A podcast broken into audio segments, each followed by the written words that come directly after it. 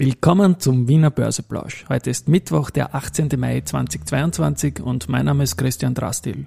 Und es sind so viele Verbundstreubesitzaktionäre im Raum, aber sie kümmern uns nicht mehr. Die heutige Folge des Wiener Börseplausch steht natürlich wieder im Zeichen von Market and Me. Hey, here's Market and Me, podcasting for equity.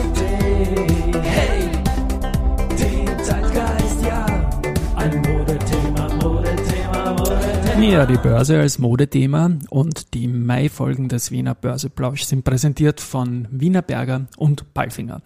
Und den Saga mit den so viele Verbundstreubesitzaktionäre im Raum, aber sie kümmern uns nicht mehr, muss ich natürlich auflösen, weil das natürlich nur eine Abwandlung eines Sagers, eines hochrangigen Politikers am Wochenende ist, der meint, es sind so viele Viren im Raum, aber sie kümmern uns nicht mehr. Gut, der Markt schaut gut aus. Ähm, 6.707 Punkte tut der ATXDR gerade sagen, als ich das hier vorlese. Und zwar steht es da um 12.36 Uhr 1,67 Prozent höher. Gewinner sind die Großen. Das ist die erste Gruppe und die OMV äh, mit jeweils mehr als drei Prozent plus. Auf der Verliererseite haben wir die Marinomed, die Frequentis und die Adico Bank mit jeweils drei Prozent minus.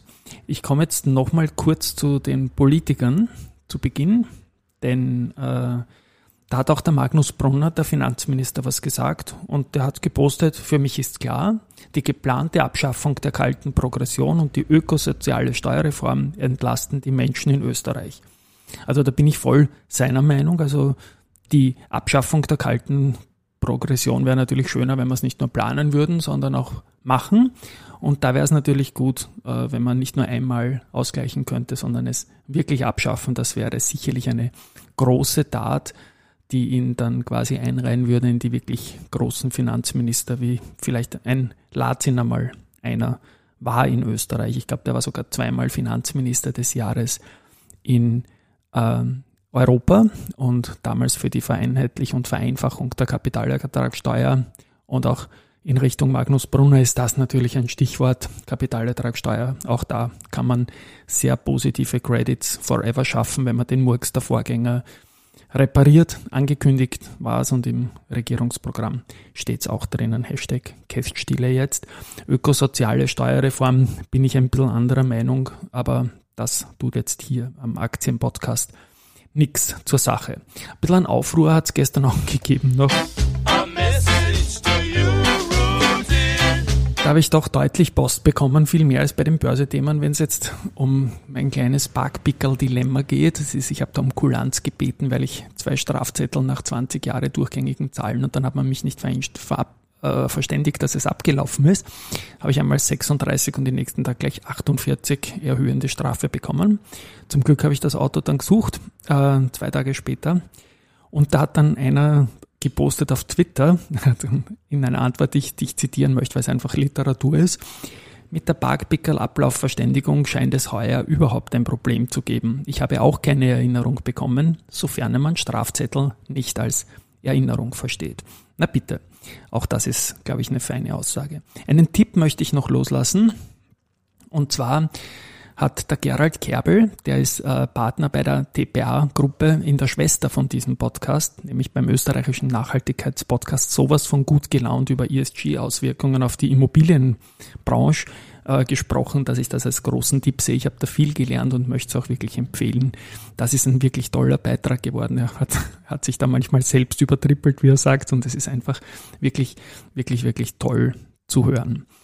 Was wir auch noch haben, ist das hier.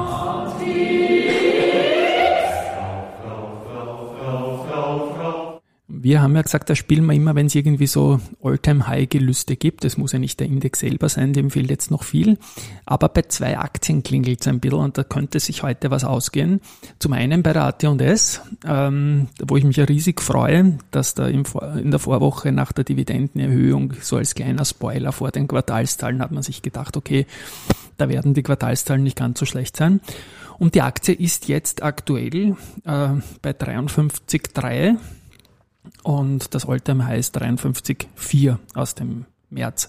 Wir schauen uns das nicht jetzt intraday, sondern auf Schlusskursbasis an, aber da ist auf jeden Fall was drinnen. Und ebenfalls was drinnen ist bei der Strabag, denn da äh, gibt äh, ja den IPO-Kurs von 47. Die Aktie ist jetzt über 40 gegangen, hat aber riesig Dividenden ausgeschüttet, zum Beispiel im Vorjahr. Und ist auch in dieser Phase, die ist also zum All-Time High vom ATX gekommen und viel besser als der ATX gelegen in diesen äh, jetzt 15 Jahren, die man, die man an der Börse ist.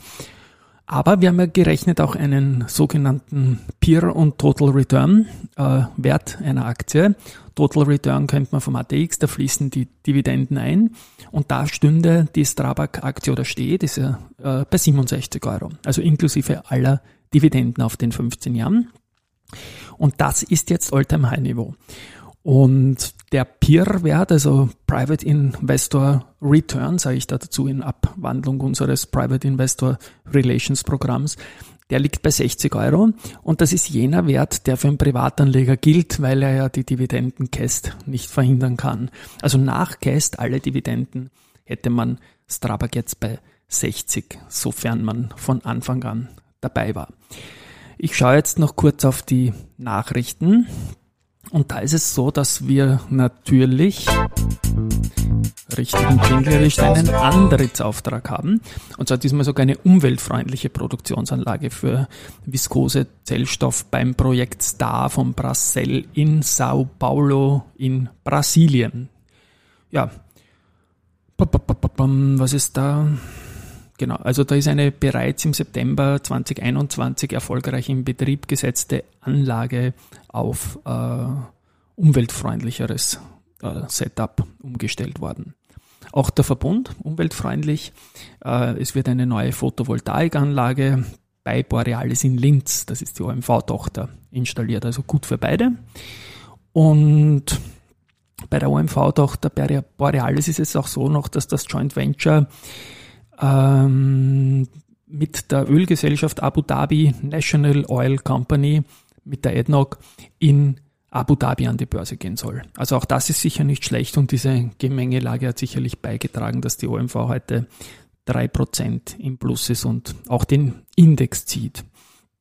Ja, sonst haben wir heute noch etwas zu Russland und zwar hat der Indexeilausschuss äh, der Wiener Börse für die ähm, Indizes halt entschieden, dass man den RDX äh, und 14 weitere Indizes äh, mit russischen Basiswerten vorderhand einmal einstellt. Das ist sicherlich eine Entwicklung, die nachdem das Ganze jetzt pending war,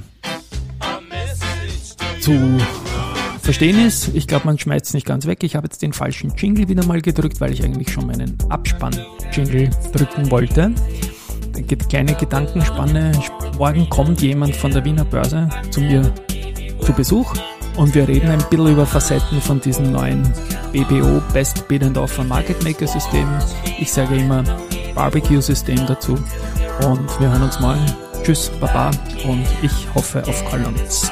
Traumen wird man dürfen.